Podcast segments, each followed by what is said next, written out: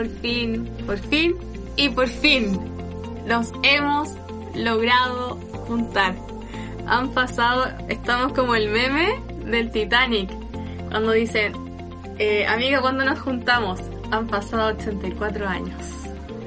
Claro, y Jack sigue, o sea, y Rose sigue flotando en la tabla. Está ahí como dando vuelta. Y aquí estamos nosotros, po. Han pasado 84 años desde la última vez que dijimos que íbamos a grabar. Pero aquí estamos, grabando, al fin. ¡Qué emoción! Estoy muy contenta. Primero que todo te quiero agradecer, Cami, por esta invitación. Eh, creo que ni en mis más sueños profundos me imaginé que estaría en este momento. Me siento como, eh, no sé, como, como de la radio, así por así decirlo. Como Pablo Aguilera de la Pudahuel. Sí, no, pero en verdad no, no tienes nada que agradecer es, es, y no es una invitación, ya es un... Ya eres un parte de, de este grupo especial de, de este podcast. ya, ya soy Eh, parte del equipo. Ah, Así es. eh, y bueno, el... eh, ah, maldita sea, me pegué, me pegué. tranquilo, tranquilo, Eh. no pasa nada. Ya soy parte del inventario. Sí, es, en verdad sí, fue un, fue bastante eh, grato para nosotros, porque tú fuiste, eres, eras, cuando er- volver a los 27 ¡Yo era, era, fan! ¡Ah! era nuestra fan número uno. Soy la entonces fan fue number one, como- sí. Hasta me dio mucha risa porque el Spotify cuando hace como esa... El resumen esos del año. resúmenes, claro, cuando me sale como la fan number one de Volver a los 27 fue como, wow. me siento Sí, sí, súper bien. Así que no, me encantó, me encantó, me encantó. Aparte que yo siempre lo escuchaba y de verdad los llega- llegaba hasta el final. Ah. Así Sí, es que, sí, sí, de hecho eso, eso es, lo, es lo que nos hizo, lo que me hizo en verdad es decir como ya voy a invitar a la Nati, porque como todos saben, los que nos han escuchado antes, y tú que nos escuchabas, y la Pau eh, era una persona muy alejada del mundo de la televisión, del mundo del cine y las películas. mm, Eh, así que esta, y esta es una es una versión nueva de, de este podcast. sí. Eh, de hecho lo vamos a bautizar como Volver a los 27, bajada de título en, par- en cartelera. Sí, no, me encanta. Porque, porque es un podcast que está dedicado totalmente a, a nuestra afición por el mundo del cine, las películas, el- las series y todo eso. Exactamente, los KSTL. Así es. No, Igual eh, vamos, vamos a estar eh, tratando de invitar a la Pau en, en algunos capítulos para que a- para una sección que vamos a crear. Pronto, pronto veremos cómo la llamaremos y qué haremos, pero estaremos invitando también a la Pau porque la Pau sigue siendo parte de, de este de este grupo selecto de volver a los 27. Sí, no, yo feliz que esté porque aparte, mira, yo no tengo idea cómo llegué a conocer a la Pau, así como que cosas de la vida, típico que esto de las redes sociales, Instagram y todo, como que uno se empieza a seguir nomás con las personas y, y fue bacán porque yo creo que la seguí porque la seguí nomás y ahí llegué a volver a los 27 y a ti la cuestión, entonces me, me gusta esto de, me siento como, como esos universos paralelos. Sí, es verdad, sí fue, fue todo muy raro, como que eh, la Pau me decía, yo no la conozco, pero me cae muy bien. Sí. Y, yo- yo, yo, yo tampoco te conocía, igual ya llevamos mucho tiempo hablando desde el año pasado, Sí, po. eh, desde que te hice la invitación, porque esta invitación de verdad han pasado 84 años Y no desde está que- ya, así que vamos a poner el meme después. Eh, y ahí nos hemos conocido, hemos conversado harto, ha sido muy entretenido todo esto. Sí, yo lo he pasado súper bien, lo he pasado increíble y de verdad es muy chistoso. De, lo- después más adelante, no sé, vamos a hablar de las redes sociales, ah, como tema que se venga algún día, porque de verdad yo no sé, yo sigo tanta gente en Instagram eh, y me he hecho muchos amigos y amigas en Instagram. Es una cuestión. Lo único que no he logrado tener es un pololo. Vamos a hacer una campaña buscándole pareja a la Nati.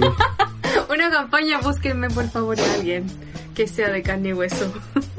Porque si no voy a terminar. no sé cómo, no, pero estoy bien, estoy bien. Estoy re contenta de verdad de compartir contigo, con la Pau. Eh, sea como sea, el, el universo, el destino, quien sea, nos, eh, nos puso en el camino el universo Marvel. Ah, como Claro. muy bien, muy bien. Nos puso en el camino, así que estoy re contenta y feliz, feliz, como te decía Cami, de poder conversar de estas cosas que nos gusta, que es justamente el cine, la tele, la serie eh, y, y esta cabeza de tele que yo tengo que me encanta, así que feliz. Realmente estoy muy contenta. Sí, yo también estoy muy contento y, y- y apro- aprovecho de darte la bienvenida oficial Eh, a- al podcast. Y, y sí, yo igual soy un cabeza de tele terrible. Eh, de hecho, los que me siguen pueden darte cuenta que mi, mi perfil está más dedicado ahora a mm, compartir contenido, a, a hacer eh, sugerencias o comentarios básicos, Sí. porque yo no soy un experto ni mucho menos, pero a sugerirle al mundo que vea cosas que para mí han sido buenas y también he estado voy a empezar a compartir algunas cosas que creo que no son tan buenas, pero que, para que el mundo eh, las descubra y haga su propio análisis de lo bueno o malo que puede ser algo. Pero sí, yo amo el cine, amo la tele, amo las series, las teleseries, todo, todo. Es un- de un cuanto hay en la tele yo veo. A mí me encanta, no, a mí me encanta. Y, y dijiste teleserie, uff, también podría ser bueno eso. Tengo una... Sí, podríamos, podríamos hacer un capítulo de. Sí. podríamos hacer un capítulo de teleseries Tengo para hasta la las- banda sonora metida de algunas por ahí. hay, hay unas varias que ya se vienen a la cabeza. Pero, pero él no es el tema de hoy día.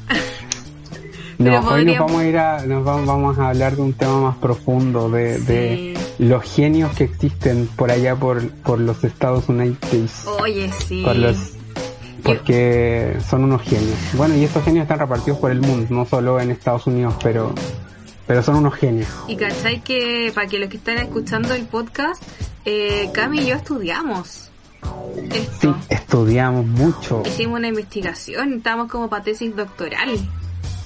hicimos algo que no nos gusta hacer, vimos mucha tele. Oye, no, y sabéis que entre que estudio y estudio, yo con, con el tema de hoy día tengo varias cosas que decir y de verdad que hay que ir marcando ocupada en varias cosas. Y con estos genios yo digo, eh, ¿qué les dieron de comer?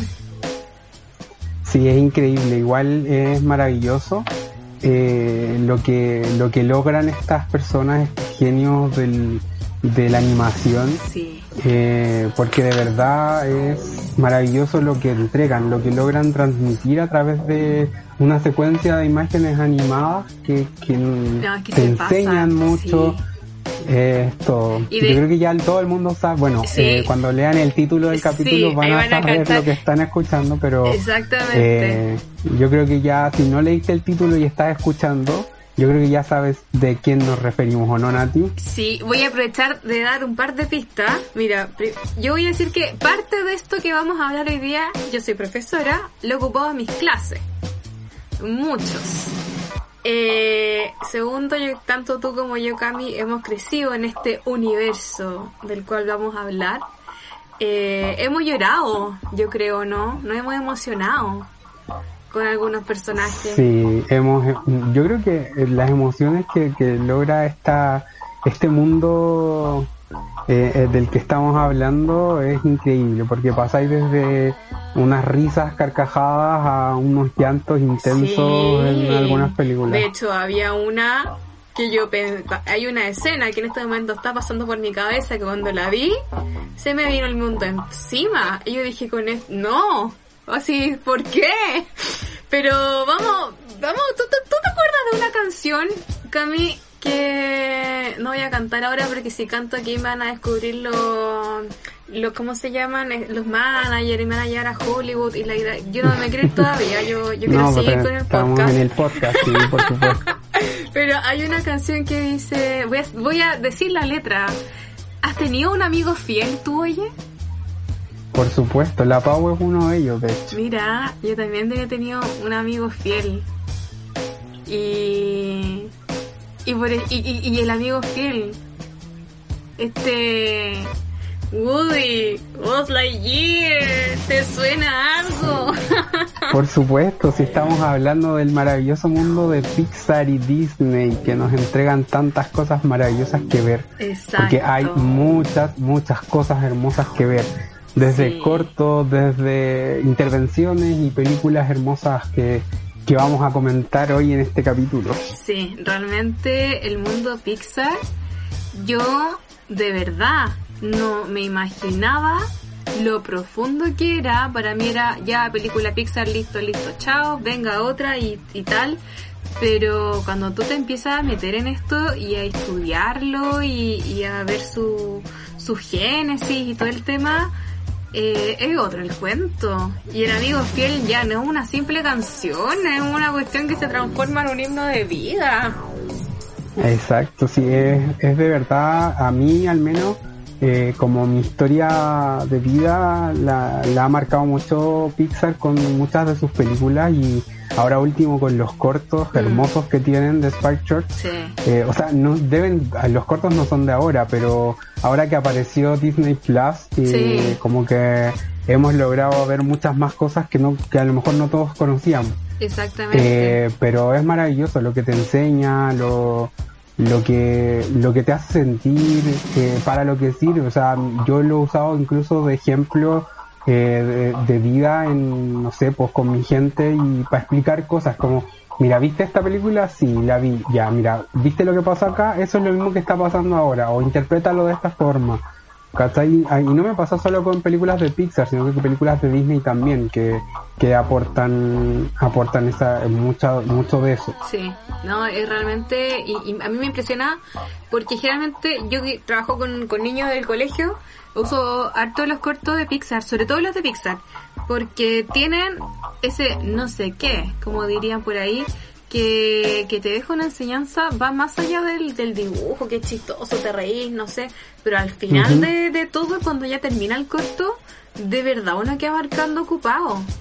Y, y Sí, mis pues, alumnos, ponte tú, los que quedan así como, wow. Y son cosas súper simples, el mono animado, no sé, pero que tienen una enseñanza súper profunda. Y, y a mí esa cuestión de Pixar yo lo valoro demasiado.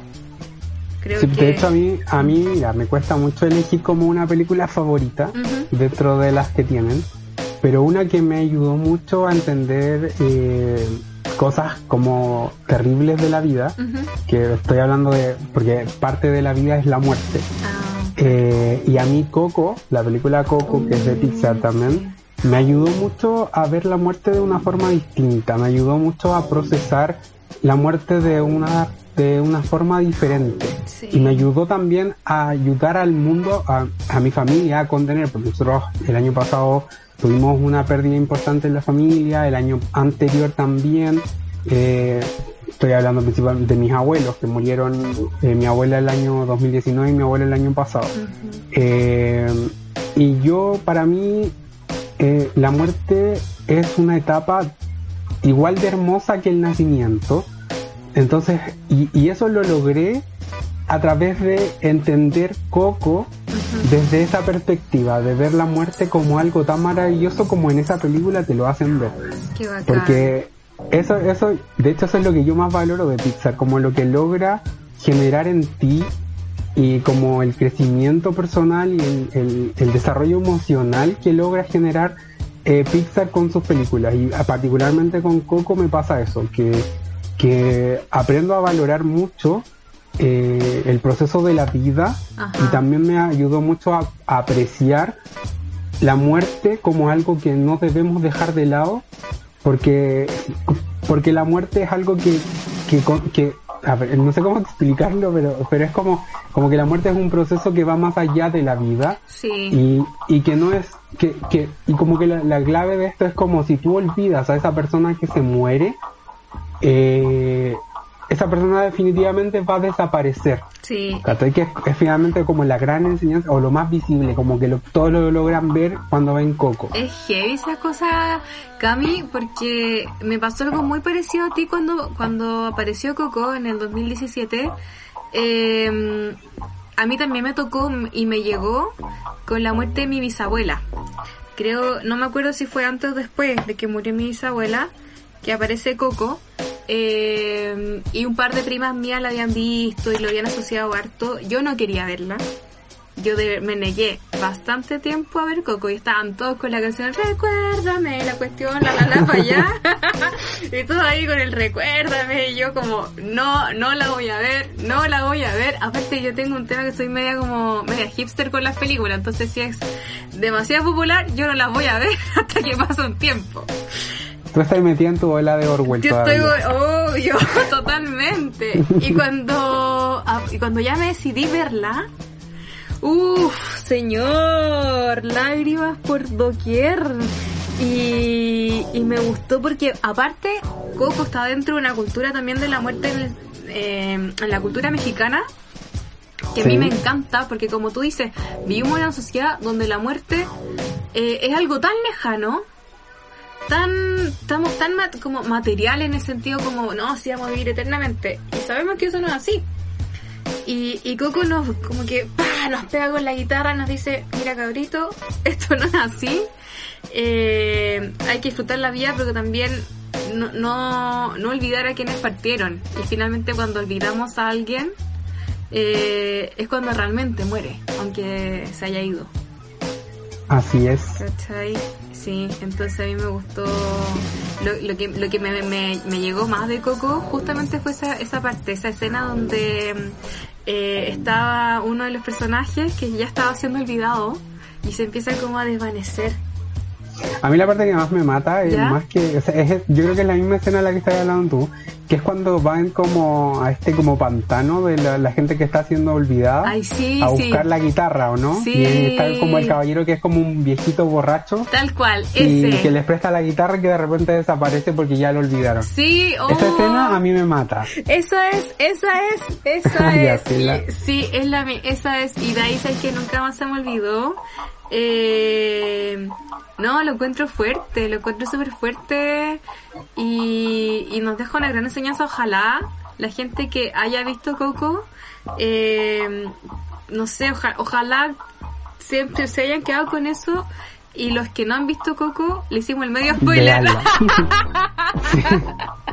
Pero igual, mira, eh, creo que he aprendido con el tiempo a valorar el hecho de que creo que si una película es realmente buena, o, o en verdad da lo mismo, pero si una película está bien hecha y, y tiene esos detalles, el spoiler no importa, no debería Sí, arruinarte la película. es verdad. Porque saber que un personaje muere o no muere creo que no es lo más relevante de la historia, Mm. sino que apreciar la historia por completo. Entonces Sí. para mí el spoiler no es tan terrible. Yo soy, de hecho yo soy demasiado ansioso y de repente estoy viendo cosas que son nuevas para mí y las estoy viendo con alguien que las ve y ese alguien está súper callado viendo la película y yo estoy como, ya, ¿qué va a pasar ahora? ¿Qué va a pasar ahora?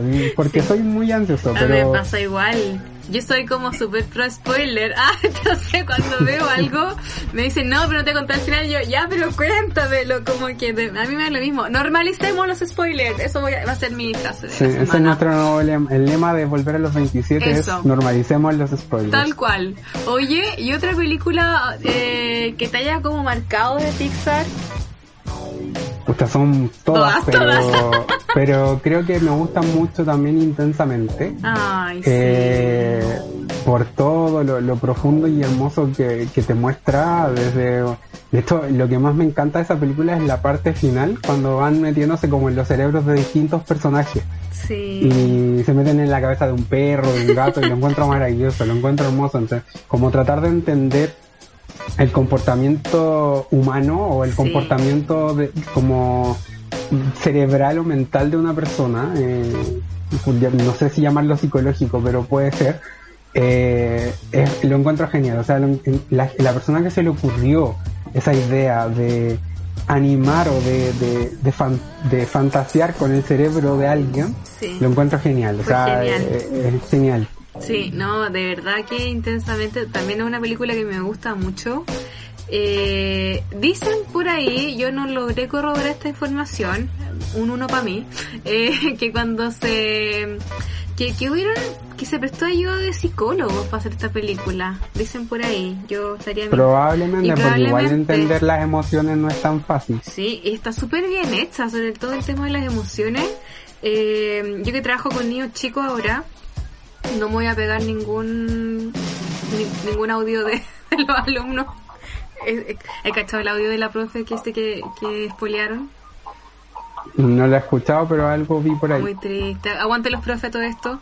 Eh, nada, pues la mente de los niños es heavy y cuando se juntan en, en intensamente, ¿cachai? Que están estas bolitas de colores, que cada uno representa una, una, un sentimiento, una emoción, y cuando empiezan a como a fusionarse los colores, y me, me... Ah, sí, eso es hermoso. ¿Cierto? Y ahí empiezan como... Que cuando, logra, cuando se logra entender finalmente, porque es para mí la enseñanza principal de esta película, también un spoiler para los que no la han visto, eh, es el hecho de que ninguna emoción por sí sola funciona bien. Como que, como que la mezcla de emociones dentro de una persona es lo que te hace funcionar de una manera adecuada. Exacto. Y que es lo que, me, lo que más me encanta. Yo odio a alegría, odio a alegría, no como que no, no, me gusta. Y amo a tristeza. Y me encanta ese desarrollo que le dan. Como que finalmente los momentos más felices de Riley fueron gracias a que hubo un momento de tristeza previo a ese momento de alegría. Y ese momento cuando hace ese clic la película es como, weón, qué hermoso. Es lo máximo, es lo máximo porque aparte, claro, yo tengo, conozco caleta de gente en la vida real que son alegría y dan unas ganas de pegarle una cachetada de repente. yo sinceramente no creo en la gente feliz, siempre lo he dicho. Eh, la gente que sí, como que siempre está feliz, sí, como el 100% de su tiempo, creo que no es posible. Pero, pero igual los dejo vivir en paz. Sí, pero me gusta eso lo que tú dices porque tristeza finalmente siempre se sintió como menos cabada, así como, como pena, no sirvo para nada, como que estorbo. Y nada que ver, tristeza tenía el tremendo rol en esto. Eh, y como tú dices, pues sí, para poder tener una alegría finalmente es necesario pasar de repente por la tristeza, vivirla, sentirla y así como otras cosas. Sí, no, sí, en verdad Pixar como que de verdad son unos genios, yo los amo. Eh, y la, otra película que me, más que que me haya enseñado algo y, muchas cosas es, mi primer recuerdo como mi primer contacto real con Pixar que fue cuando vi Bichos porque fue la primera ah. película de Pixar que yo vi. Ya. Eh, y la amé o sea me encantaba la historia de los bichitos y, y, todo el toda la trama que hay por detrás. Y bueno esta película habla mucho de bueno son hormigas, pero, pero habla mucho de la comunidad y el mm. trabajo en equipo. Sí. Que eso uno, claro, cuando a lo mejor cuando uno, de hecho yo creo que Pixar es un, es un arma de doble filo en el sentido de que si la ves cuando niño, lo entiendes como un niño, desde tu imaginación, desde tu perspectiva como niño, y cuando la ves como adulto, haces un análisis mucho más profundo, o mucho más diferente, mucho más concreto a lo mejor. El de los niños se va, no sé si hacen un análisis, pero sí vuelan con su imaginación. El adulto lo lleva a algo más concreto y como que lo aterriza. Y creo que ahora de grande yo entendí como un poco lo que te intenta, eh, la enseñanza que te intenta dejar bichos en el hecho de, de que, de que todos juntos somos más fuertes que, que una como individuos, ¿cachai? Que es un poco lo que se vivió también eh, a partir de octubre del 2019 acá en Chile. Exactamente. juntos somos más, ¿cachai? Como esa, esa y, en verdad no, es, que podríamos estar hablando 10 horas de, de, todas las películas de esta maravilla del mundo. Es maravilloso. Eh, pero sí, es maravilloso. Yo creo que uno de los clásicos más grandes y que como el más eh, aclamado por los niños, creo yo, eh, ha sido hasta ahora lo que es Toy Story. Oh, yo soy fan de Toy Story. Yo me declaro una Toy Story lover. O sea, si tú me decís ya de todas las de Pixar que me encantan, para mí lejos de Toy Story y yo tuve el VHS. De, la 1. De la 1 en el año 1995 llegó a mis manos el VHS de Toy Story y la veía una y otra vez. Y puedes creer que todavía la tengo, la tengo ahí entre mis películas. Eso es un bien muy preciado, guárdalo. Yo no soy muy fanático de Toy Story, sincero, soy súper sincero. No, ah, no, chao. Lo siento, hasta aquí nomás llegó este podcast. Mucho gusto, gente, que les vaya bien.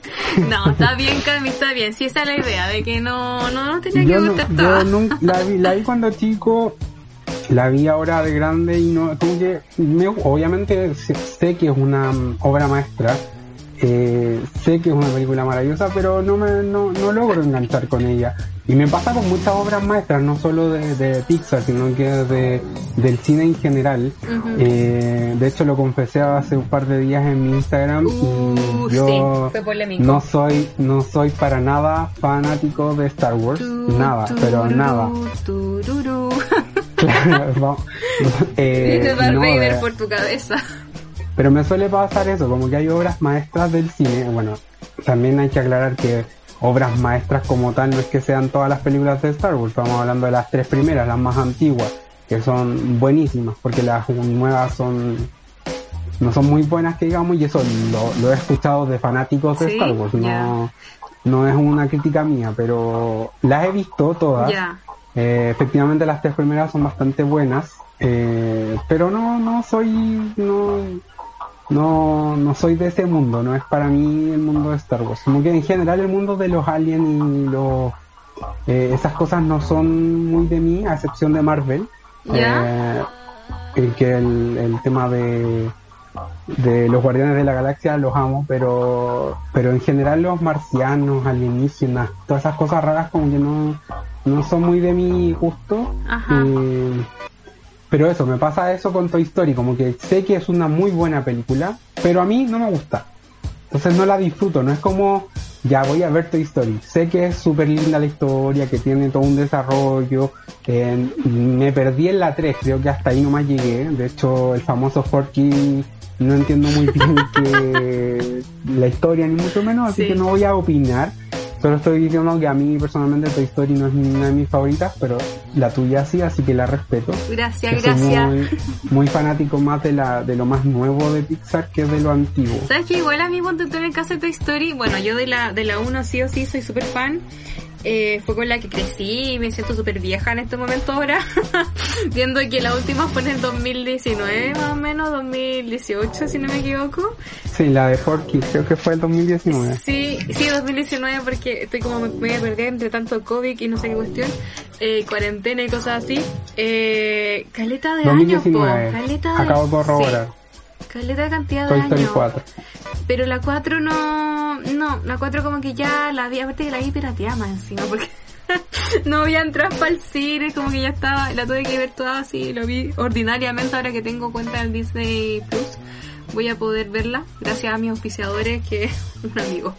Eh, que me, Que Yo, yo sí, yo sí vi la 4. ¿Ya? Eh, creo que lo, lo rescatable de la 4, eh, que me gusta mucho esa parte, es cuando la, mm, la pastor, la, la muñequita esta que es como una pastora, Ah, sí, que sí. tiene ovejitas, sí, eh, se transforma como en la heroína de la película y eso lo encuentro genial. O sea, como, como el desarrollo de, de dejar de lado a este vaquero y a este astronauta Claro. que siempre han sido como los grandes héroes de la historia y transformar a, una, a un icono femenino en, un, De todas en uno de maneras. los salvadores de la... Y aparte que me da la sensación, mira, ahora recién se me viene en la cabeza, quizás estoy súper equivocada, pero en Toy Story, de alguna manera creo que entre medio se mete esta cosa de como del desprendimiento, porque finalmente a Woody lo que más le duele siempre ha sido, o sea, partiendo fue dejar a Andy, toda esta historia, toda esta familia, toda esta cosa, y, y la Pues es pastorcita... como, ese, ese es como el principal aprendizaje que te Claro. deja Pix de esta película, que es como el tema de la amistad Sí.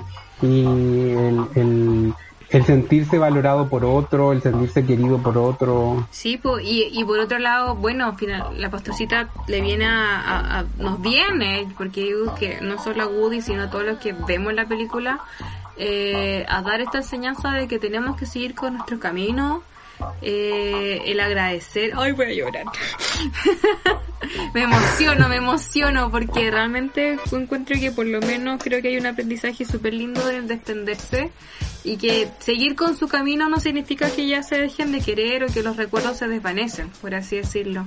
Hoy nos fuimos en la bola. Nada, pero es que con Pixar es imposible no irse en la ola. O sea, pasa lo mismo en Intensamente cuando, cuando el elefante... Ay, sí. Cuando él lo tiene que dejar atrás, cuando Alegría tiene que salvarse, Sí. y él se sacrifica porque se sacrifica por Riley finalmente. Sí.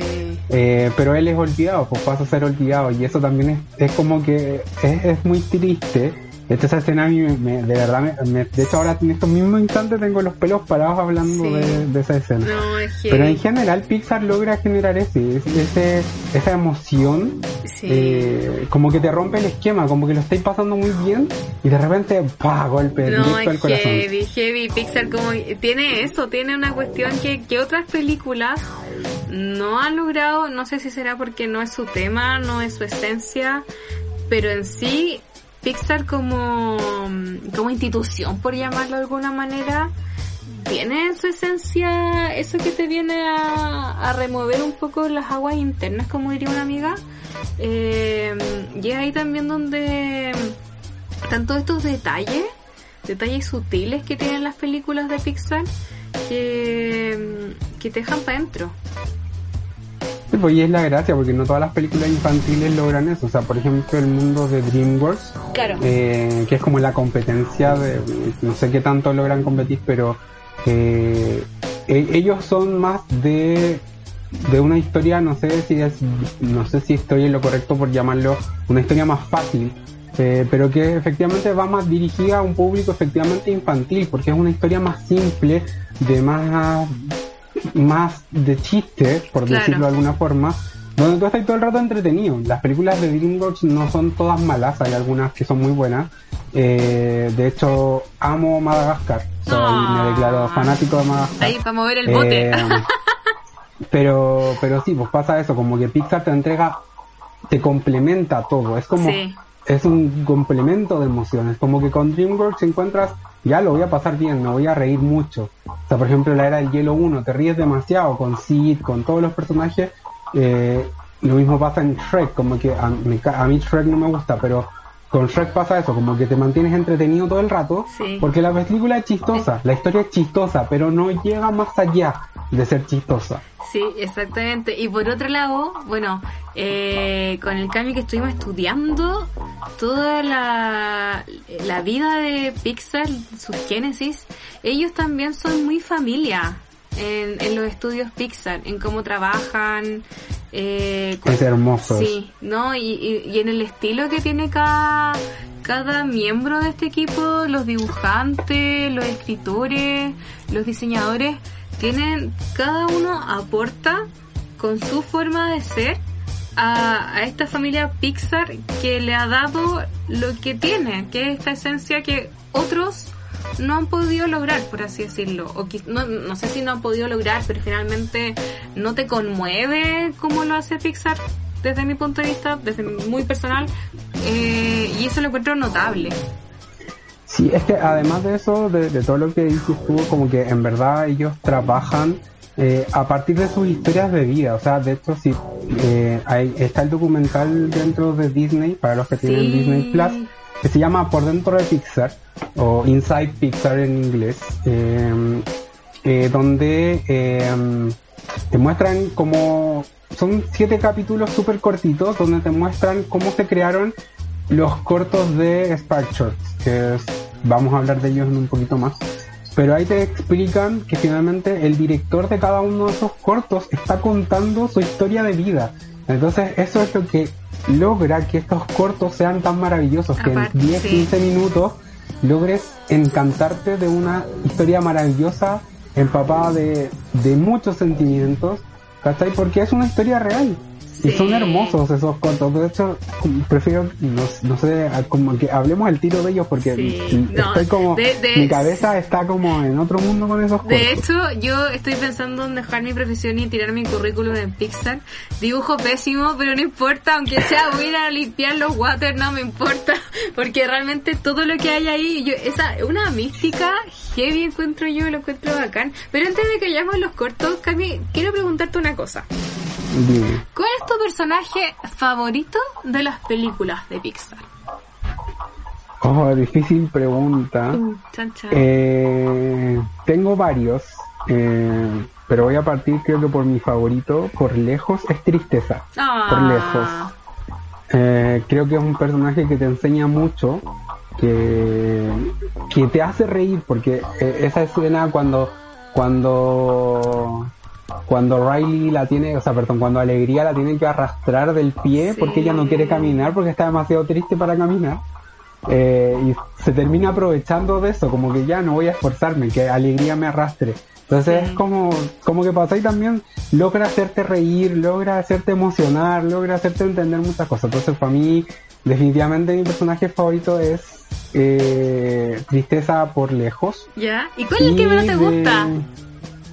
El que menos me gusta, ah, un poco difícil, pero creo que Boss Yogurt Light es uno de mis personajes menos favoritos de... Oye, de sí, Pixar. es que vos Yogurt Light al principio fue un- una plasta. ¿Qué, qué personaje más antipático? Sí, era como, era como un zorrón.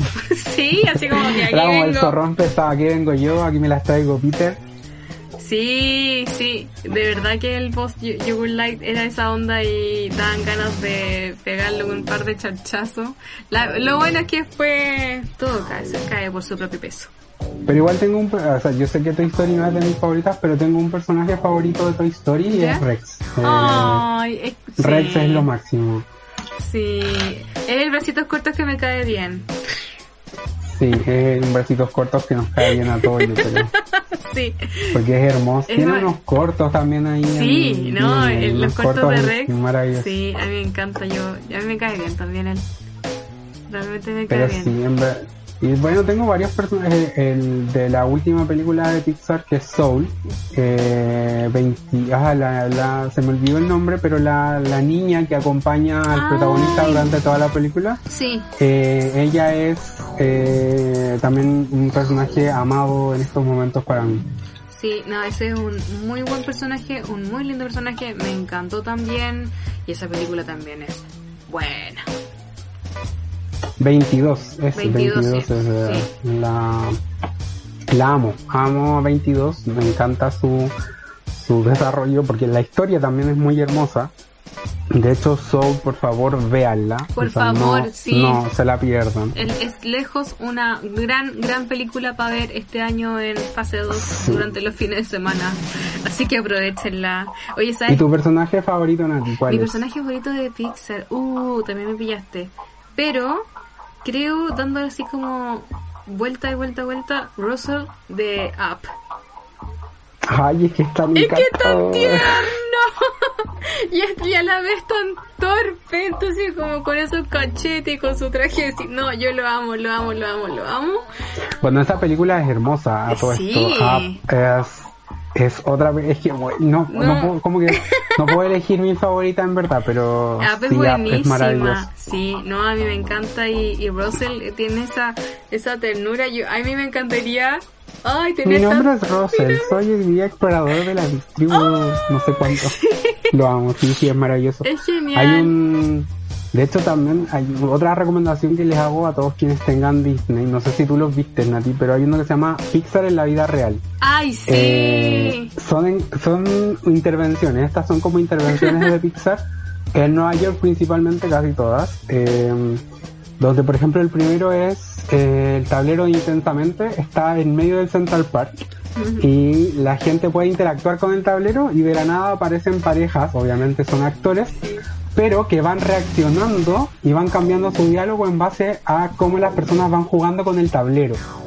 es Y genial. es, es genial, genial. Y hay uno de Russell, que el niñito que interpreta a Russell en esta, en este de Pixar en la vida real, es un eh, niño con rasgos asiáticos muy encantador.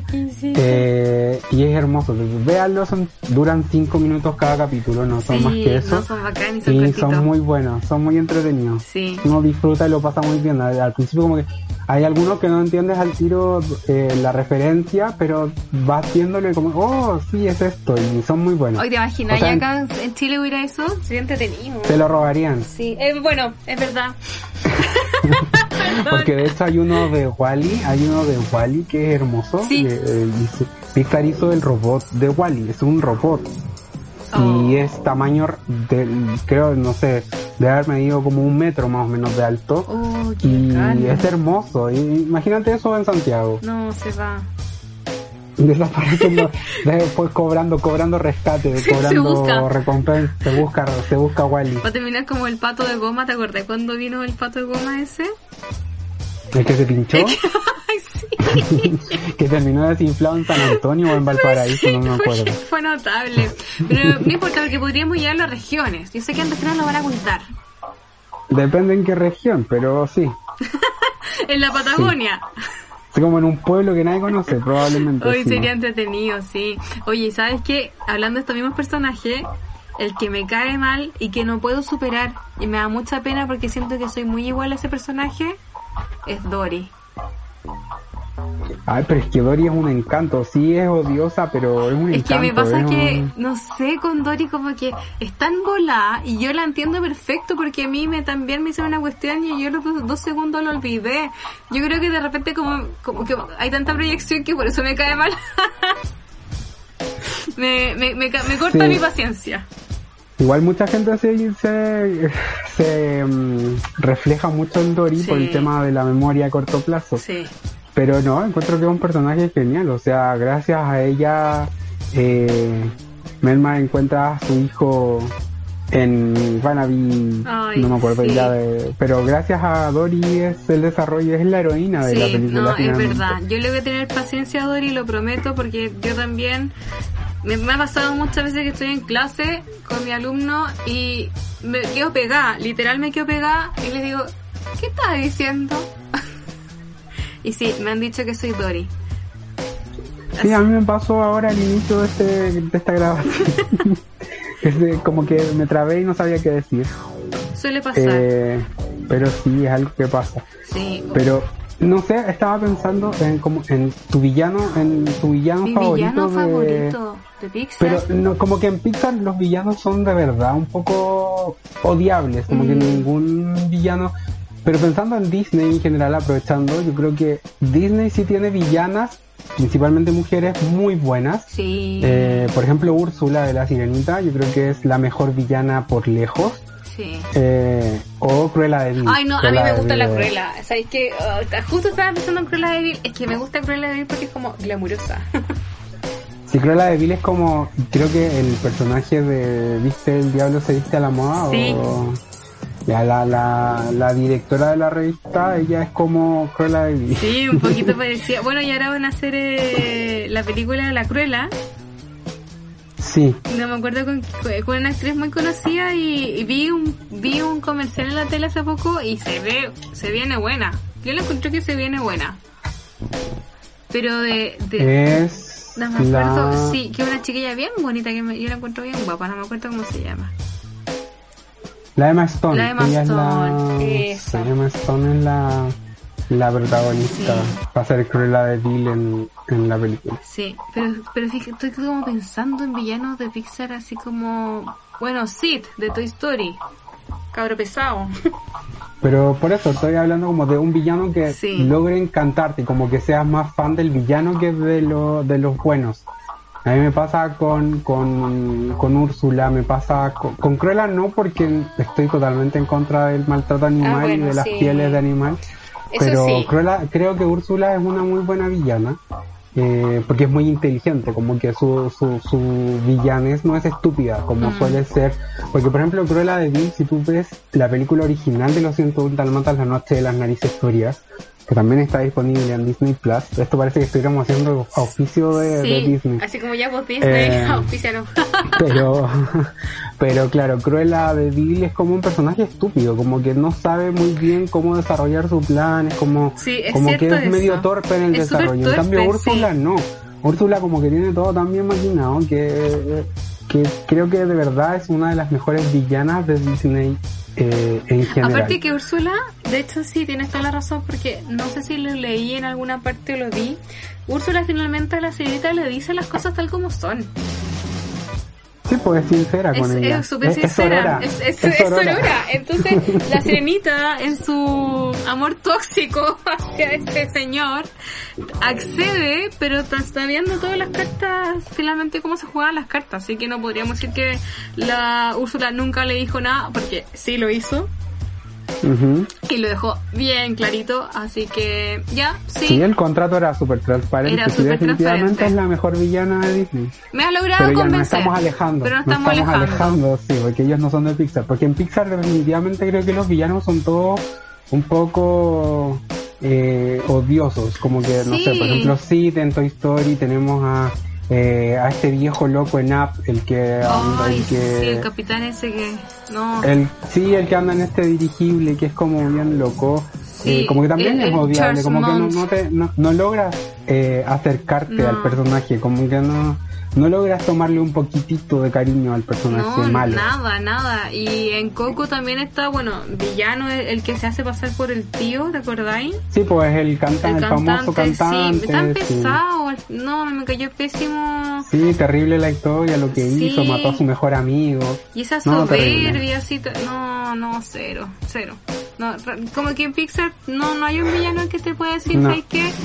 Me cae bien. Porque podríamos decir un poco entre paréntesis intensamente que enojo o ira era ya mala onda, pesado, pero no era villano al final, entonces tampoco Mm, podríamos... Porque finalmente, igual la ira, la ira es parte de las reacciones que necesitamos tener en- para poder defendernos. Entonces como que finalmente lo que hacía ira era siempre en pro de proteger de alguna u otra forma a Riley. Lo Sí. mismo que Temor, como que Temor actuaba ante las situaciones de peligro donde efectivamente podía pasar algo malo. Entonces como que eh, eh, intensamente, de hecho creo que no existe un como un villano como tal, porque como que todo todo el desarrollo, porque ahí lo que intentan hacer es dejar como mal a Tristeza inicialmente, pero en verdad nunca fue la villana, nunca fue la antagonista, entonces Sí. como que no... Y en Monster Inc. una- ponte tú, está el viejo este, que es como ese pulpo feo, que también es mala onda. Sí, ¿sabes qué? No, no me cae ningún bien, ni- bien ningún villano en No. Pixar. No, no hay ningún villano en Pixar que Sí, sea no sé qué, qué pensará la gente de- en su casa, los que estén escuchando este podcast, ten- ¿tendrá Vamos, algún vamos, a hacer villano? una, vamos a hacer una encuesta. Sí, vamos si a hacer una encuesta. villano- porque sabes algún que villano yo no, favorito. no logro pensar en algún villano porque eh, también en Bichos, el villano. ugh, no, el saltamontes sí. horrible, sí. No, no, no hay misericordia. Son puros personajes que en la vida real estarían funados. Total, estarían- total, total. Le vamos Sí, a hacer una no. funa a los villanos de. Oye, Cami, y pasando. Por ahí me enteré ¿Sí? que, espera, por ahí me enteré que hablando de funas, el, el señor cara de papa estaba funado, pero nunca entendí ¿El por señor qué. cara de papa? Vamos- Oh, sí, vamos a no buscar esa historia. Creo, que el señor cara de papa está funado, pero vamos a investigar más. Vamos a investigarlo, sí. Lo vamos a hablar el próximo podcast. Porque pero- hay otro personaje, Pepe Le Fou, que hoy, hoy está tan de moda en su funa, pero de el señor cara de papa no, no tenía idea, porque me cae también. Algo escuché por ahí, por eso estoy hablando de una, Vamos a como un rumor de pasillo, así que vamos a investigar. Vamos a investigar Y les vamos a, a nuestro- a nuestros investigadores que nos digan. Oye, Cami, y bueno, pasemos a los cortos. Pasemos a los cortos de Pixar. muchos, son muchos. Y son geniales. y Yo voy a apropiarme de eh, tres que son mis favoritos. Pero te voy a dejar uno de esos tres a ti porque eh, tú eres profe y yo creo que lo vas a poder analizar mejor. Ya. Pero voy a tomar primero el más eh, lindo que encontré. Eh, bueno, es que todos son hermosos. Sí. Pero eh, de mis favoritos, dentro de mis favoritos están Out, eh, que es el de, bueno, el de ahí les hago un resumen. Tengo eh, Viento, o eh, no me acuerdo cómo se llama en inglés. Ya. Eh, y tengo eh, Float, eh, o Flota, que es sí. hermoso. Y creo que a ti te debe haber gustado mucho Lazos, que es el de la niña con Sí. Asperger o autismo. Sí. Y tengo otro, hay otro que me gusta ¿Cuáles que... son los tuyos? Pero a mí esos cuatro son ¿Sí? los más los Son que me- más me gustaron. A mí me gusta Piper, el del el ave, que aprende... Ay, sí, el que aprende a cazar. Ay, sí, me encanta, me encanta, me encanta. Luego está, hay uno que se llama el Boab, creo que, no sé si se pronun- lo estoy pronun- pronunciando bien o no, que es de esta mamá, o sea, que, que hace esto, Bao se llama, perdón, Bao. Bao, sí. eso, que es un estos que se Hermoso. comen, oh, sí. Yo lo, lo vi con mi mamá. le Un dije, dumpling. Un dumpling. oye, me dio hambre. Eh, un dumpling. Y, y lo vi con mi mamá y le, le miré así y dije, ya, déjame libre. el otro Sí, no, es hermoso. Sí, el otro que me gusta es For the Bears, ese pajarote grandote, medio tontote que está con los pájaros chicos. Y que Ya. lo molestan, se ríen de él. Ese me encanta y lo uso, lo uso mucho para mis clases. Lo, lo uso harto. Y un cuarto... mm, creo que el último, que uno de los últimos que sacó, bueno, último entre comillas porque yo lo vi hace poco, que es Pearl, creo que se llama, que es la pelota, como sea. Ay, sí, ese lo amé, ese es, ese es un cuento aparte, eh, es hermoso, maravilloso, eh, contingente, feminista, eh, Todo. tiene todo, tiene, tiene todo, es Sí, hermoso. no, eh, a mí, eso yo te diría que son mi, mis cuatro favoritos. En verdad son todos muy, muy, muy y son buenos. todos buenos, sí. Pero yo quiero partir con Out. Ya, Eh, cuéntenos. Out es una historia muy hermosa de un chico. De hecho, está basada en la historia real del director, que es una persona gay ¿Ya? eh, que se va a cambiar, se va a mudar eh, a vivir con su novio. Pero sus papás no saben que él es gay. ¿Ya? Sí. y ocurre algo mágico. Eh, él tiene un perro eh, y hace que sus cuerpos se cambien. Entonces el chico entra en el cuerpo del perro y el perro en el cuerpo de él. Entonces empiezan a pasar muchas locuras, muchas cosas entretenidas en todo este proceso de cambio y aparecen los papás en la casa de él a ayudarlo con la mudanza y él no sabe qué hacer, no sabe cómo decirles ni nada y en eso pasa esto del perro que se cambian los cuerpos Sí. entonces él logra entender que sus papás, a- como de lugar, lo van a querer sí o sí. Sí. Que eso es hermoso. Y eh, eso lo ayuda finalmente a contarles a sus papás que es gay. eh, y les presenta finalmente a su novio. Y todo es hermoso. Y, y es como esa enseñanza de decir, de, o, o de que muchos, y no solamente en el tema de salir del closet, porque de hecho por eso se llama out, Sí. de- hace la, la, la alusión a salir de, eh, y encuentro que es maravilloso que eh, eh, te muestre el tema de por qué no tenemos por qué tenerle miedo a nuestras personas más cercanas que deberían ser nuestros padres o, o que- a quien tú interpretes como esa persona más cercana esa persona que más te quiere, que más te ama y que es incondicional contigo, Mm. a no tener miedo de ser sinceros y transparentes con esas personas. Porque finalmente de una u otra forma esas personas te deberían aceptar de la mejor manera y si no es así, es porque eso, definitivamente esa no es la persona más cercana y que más te conoce y que más te ama en el mundo. Exactamente. Qué lindo lo que dices, Cami, porque yo, mira, este corto no lo he visto. Eh, espero verlo. Y, y sí, lo que sí vi cuando vi la, el, ese docu de Pixar, Pixar um, eh, por dentro de Pixar, Pixar, exacto. Inside Pixar, eh, hablan de, de Out. Y, y de, de uno de los, no sé, no me acuerdo si era escritor o dibujante, que era su historia al final. Sí, es el escritor, el director El- del, del, del corto. Sí, y era su historia finalmente, su historia como de vida, por así decirlo. ¿Y de cuál nos quieres hablar tú, Nati? Eh, ¿De cuál les hablo yo? De todos. Yo voy a, me voy a quedar con Bao. Hermoso también. Precioso. Lloré con ese corto. A mí me gustó porque, mm, a ver, a mí me encantaría, me encantaría, me encantaría, ojalá que nuestros oyentes que son padres eh, lo puedan ver, si no lo han hecho, y si lo han visto, que le den una vuelta, porque nos habla eh, de, de esta, bueno, yo no soy mamá, tengo dos gatos recién mamá, pero de este finalmente dejar a, los a los hijos partir, dejar ser, que tiene que, me, poco también lo puedo conectar con Toy Story, eh, con este soltar finalmente a las personas. Sí. y que no porque Sí, se vayan no nos van a dejar de querer. Y como un poco también como out, o sea, el que te quiere te quiere Así bajo es. todas las circunstancias y si te vas a otro país, de otra ciudad, van a estar ahí siempre.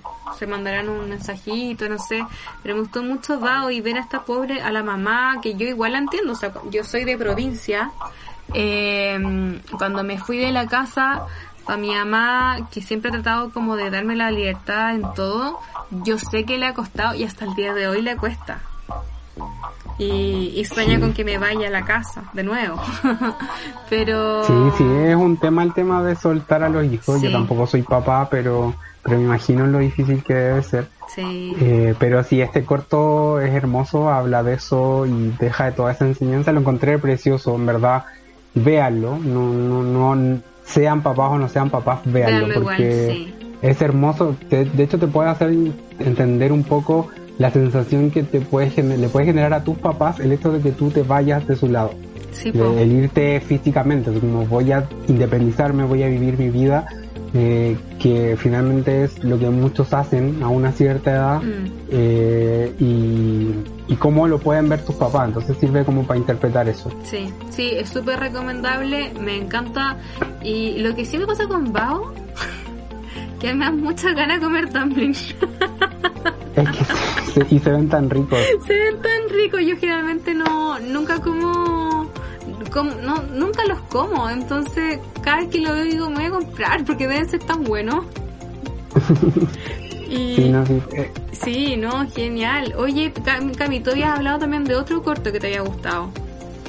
Sí, voy a hablar de uno más porque para que no, no nos alarguemos tanto. Pero voy a hablar nuestros oyentes que han llegado hasta el final, por favor. No se vayan. De Float o Flota, que es hermoso. Creo que, es que en verdad todos los cortos de Pixar, de Spark principalmente, mm. son tan hermosos que tienen que verlos, sea cual sea. Si, tienen Disney Plus, véanlos todos. Eh, pero Float, eh, particularmente, creo que sí es mi favorito, por lejos, eh, por lo hermoso que te enseña desde la, desde la perspectiva del papá, porque esto, el, escritor, director del, del corto, eh, es su historia de cómo él interpreta o interpretó el aceptar a un hijo con ciertas diferencias. Mm. Eh, se entiende, lo puedes entender como una, un hijo con autismo, un hijo con Asperger, algún hijo con alguna discapacidad física, eh, etcétera. Es como un, un que se escapa de la mal llamada normalidad. Exacto. Eh, y como él eh, protege, bueno, eh, en el corto te cuentan que el niño tiene la capacidad de flotar, por eso se llama float. Y el papá hace todo lo posible porque nadie se entere de esto. entonces, por ejemplo, le pone piedras en la mochila al niño para que el niño se mantenga en el piso y no flote. Y finalmente un día están en el parque jugando y el niño sale flotando y eh, se da cuenta que nadie hace nada malo por eso y se da cuenta que tiene que él ser el primero en aceptar esa diferencia en su hijo para que el resto lo pueda aceptar. Y eso lo encontré hermoso, como eh, eh, de verdad véanlo, eh, véanlo como mm, si no tienen, si no son papás, si no tienen hijos, aunque no tengan un familiar eh, con algún tipo de, de capacidad diferente, con desarrollos cognitivos alterados, con discapacidad física, etcétera, véanlo porque les va a permitir a ustedes que no tienen la visión de tener a alguien cercano con alguna condición diferente, de entender cómo para un papá o una persona con alguien que tiene que cuidar a alguien con, esas diferencias, lo difícil que es y cómo nosotros podemos hacer que eso sea o más fácil o más difícil para esta persona. Entonces es maravilloso, véanlo. Eh, insisto, son cortos de no más de 15 minutos, no van a perder, si es que no les llega a gustar, cosa que no creo, eh, no van a perder más de 15 minutos de su vida. Así que, por favor, véanlo, es hermoso. Sí, es súper recomendado. De hecho, yo ese corto que no lo había visto, em, lo, llegué a ver y lo llegué a entender por una amiga también que hice en redes sociales. Yo y mis redes sociales. Eh, que tiene un hijo em, con estas, como le podemos decir, capacidades diferentes.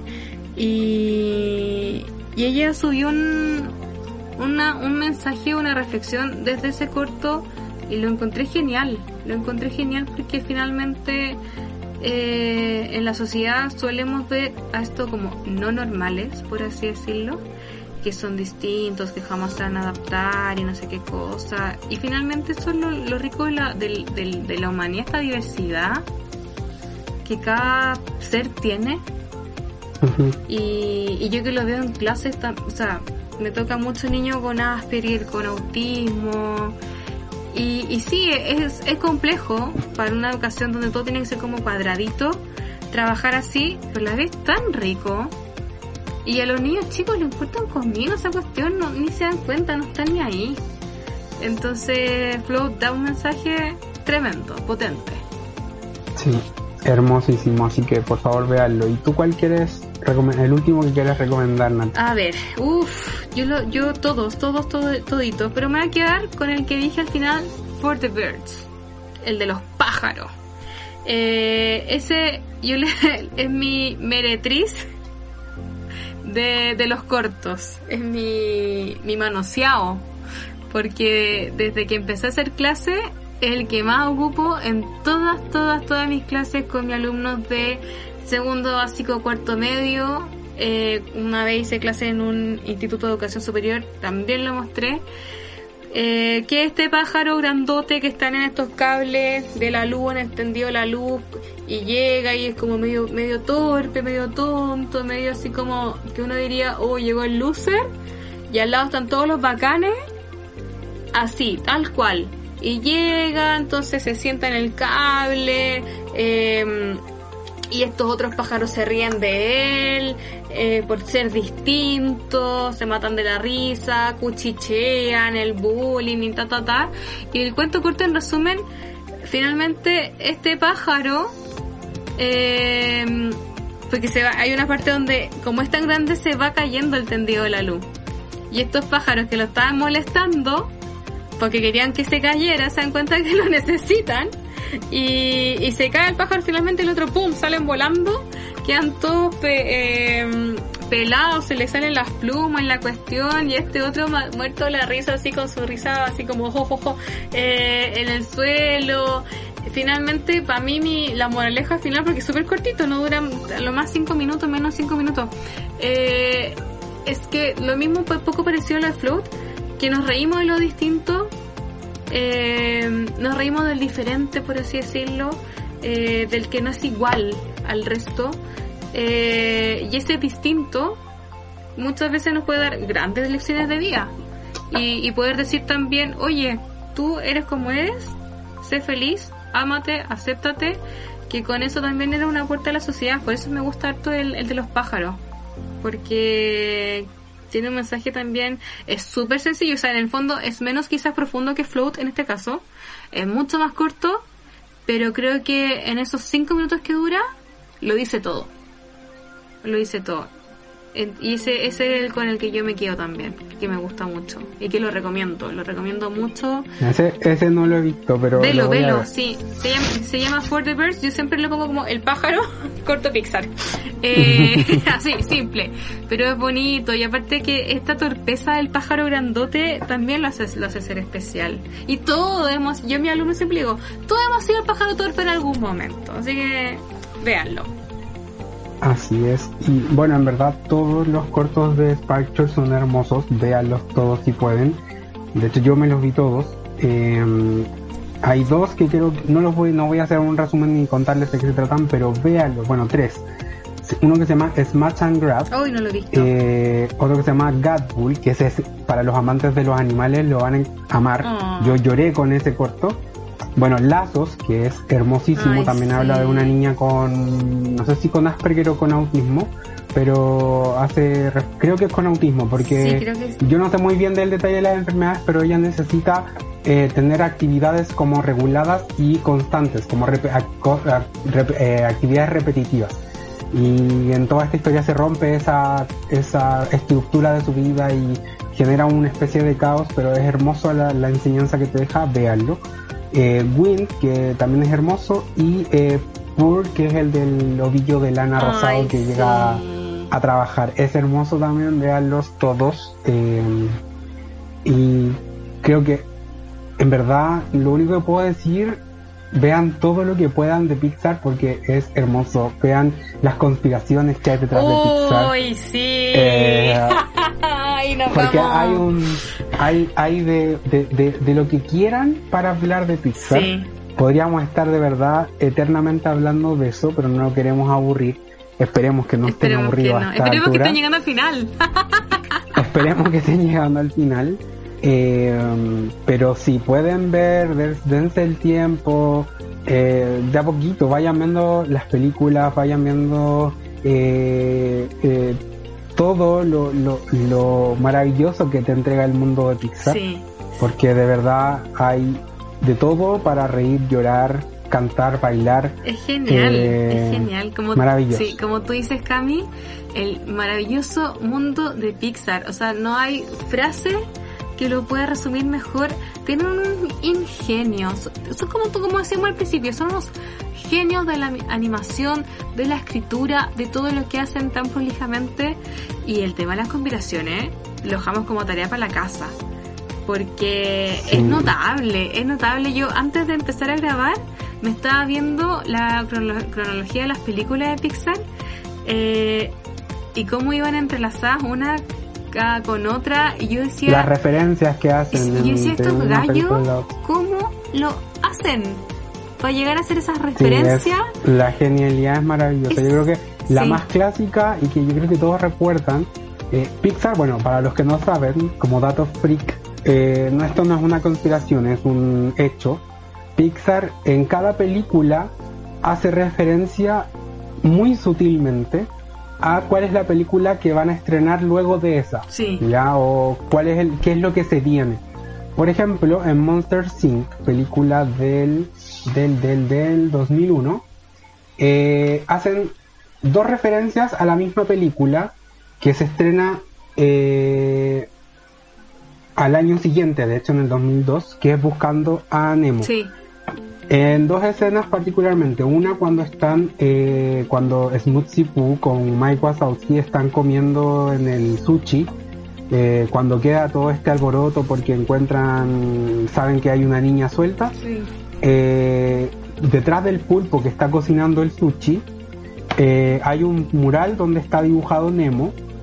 Y después, en otra escena, cuando tiran al, al malvado por una de las puertas, cuando abren la puerta, se ve también un, como un cuadro de Nemo colgado en la muralla. Sí, po. Y eso es porque la película que seguía después de Monster Inc. es Nemo. Y de hecho la escena final, que todos nos hace llorar cuando eh, Sullivan se despide de Boo, eh, cuando Boo le empieza a regalar sus juguetes, uno de los juguetes que le regala, eh, obviamente casi todos son alusivos a Pixar, porque incluso está la pelota. Sí, po, la pelota que sale en clásica todo, pelo- sí. Sale en todas las películas.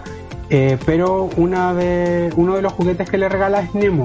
Y eso no es que sea una conspiración ni mucho menos, sino que hacía referencia a que la película que seguía después de Monster Inc. era el estreno de Buscando a Nemo, la primera película. Exacto. Y así lo hacen con muchos, o sea, tengo anotadas todas las referencias, pero esa es como la primera, de hecho ahí es donde se inició esta tradición de Pixar. Sí. Eh, y son es la menos sutil. Después hay otras es que, que se nota muy poco. Por ejemplo, en creo que bueno en Ratatouille, por ejemplo, eh, cuando la Remy está escapando por entre medio de las tuberías de un perro que lo va siguiendo, al final cuando logra escapar se ve la sombra del perro que lo está siguiendo y este perro resulta ser Dog, el perro de Up que después se queda que, que quiere que Car sea su amo. Sí, po. Eh, y eh, así te van dando referencias muy sutiles. De hecho, eh, Ratatouille, eh, la película que siguió a Ratatouille fue Wally Sí. al año siguiente.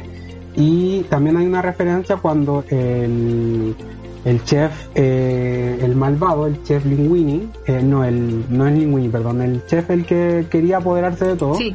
eh, va a su departamento y se aparece una cucaracha en el rincón de la de la de la muralla y resulta que esta cucaracha es la mejor amiga de Wally que fue la única cucaracha Sí, que sobrevivió a al apocalipsis al acabo de mundo que te muestran en Wally que esa es una película también maravillosa de Sí, Pixar es genial. eh, y así hay un sinfín de Sí, referencias. Después en, después en Wally aparece el bastón de Cart, de App, el bastón con las pelotas de tenis. Eh, sí, así como una- dentro de, Exacto, sí. dentro de la basura que tiene Wally en su cuarto, las cosas que va recogiendo y guardando.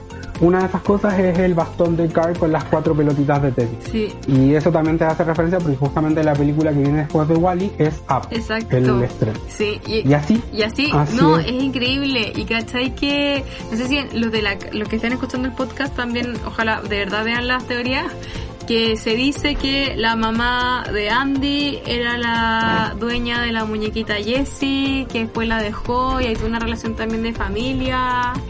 Eh, hay una relación. Sí, también está la, la otra conspiración de la de Boo. Eh, no sé si viste Valiente. Sí, La- sí. Cuando ella va donde la bruja que, que la, para que la, no sé si es para que la ayude a volver a su mamá a la normalidad o para que cuando se convierte a su mamá en oso, no me acuerdo cuál de las dos, porque no me gusta mucho esa película, pero la vi. Eh, la bruja tiene un cuadro de Sullivan, de, de Monster Inc. Y ese cuadro de Sullivan, eh, bueno, la conspiración dice que la bruja esta finalmente es Boo, que se volvió loca y ha viajado, viaja en el tiempo, porque Valiente es eh, como prehistoria claro. de, de todo el mundo Pixar, es Sí. como más antigua. Entonces como que Boo está viajando en el tiempo tra- a través de las puertas mágicas que conoce de este mundo de Monster Inc. y eh, buscando a Sullivan, Sí. porque quiere recuperar a su amigo. Entonces, eh, esa es una de las tantas Sí, yo había conspiraciones que hay escuchado sobre el esa mundo. conspiración de que la Bu eh, viajaba por el tiempo, por las puertas. ¡Qué heavy! Sí, hay muchas, así que si quieren contarnos más cuando publiquemos este el capítulo, ahí nos pueden comentar sobre su- sus teorías y las podemos leer en el próximo capítulo. Sí, Sería muy entretenido. no, de todas maneras también nos pueden contar eh, de sus películas favoritas de Pixar, sus cortos, sus personajes más queridos, los menos queridos, que nos recomiendan también a nosotros porque hay muchos cortos que yo no he visto que nombró Cami, que me, ojalá me voy a poner a mirar eh, en algún momento, así que felices de que nos recomienden todo, todo, todo lo que quieran. Así es, y Nati, cuéntanos, ¿qué vamos a hablar en el próximo capítulo? Uh, el próximo capítulo que se viene bueno, bueno, bueno, vamos a hablar de este especial del cine chileno y me tiré un verso sin esfuerzo. Claro, para ponerse a tono con, con Chile lindo y querido. Eh, nos vamos a poner a, vamos a revisar algunas películas, algunos clásicos, eh, lo bueno, lo malo, lo bonito, lo feo del cine Sí. chileno. Eh, y para eso, les, a todos quienes estén llegando a este punto de este podcast, eh, les los invito, si es que no la conocen, a buscar una aplicación. Está como aplicación y también está en web. La página ondamedia.cl, que es un- una página de streaming, así como lo es Netflix, Disney, Amazon, etcétera, eh, pero es gratuita, la gran diferencia, y está todo el contenido de cine chileno, películas muy, muy, muy buenas.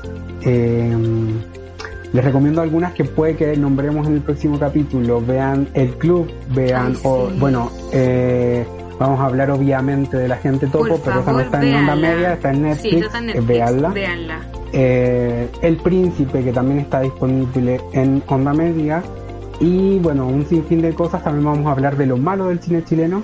Ahí, si quieren contarnos qué, qué es lo que encuentran más malo del cine chileno, hay harto que elegir. Pero ahí cuéntenos cuál es su favorito de lo malo. Eh, y eh, eso. Sí, oye, que- háganse su cuenta en onda media. Yo me la acabo de hacer, la miré, me metí, está buenísima. Hay, hay estas películas del cine chileno, de las clásicas que yo no he visto, o que cuando chica no podía verlas porque eran medias subidas de tono. Ahora sí tengo la edad para poder verlas, así que también voy a, a dar la tarita Si de, tenemos de la edad mirarlas. suficiente ya. hay Sí, estamos, estamos bastante pasados, así que podemos verla sin ningún problema. Y felices, les agradecemos mucho que hayan llegado hasta acá, los que estén aquí, eh, Así junto a es.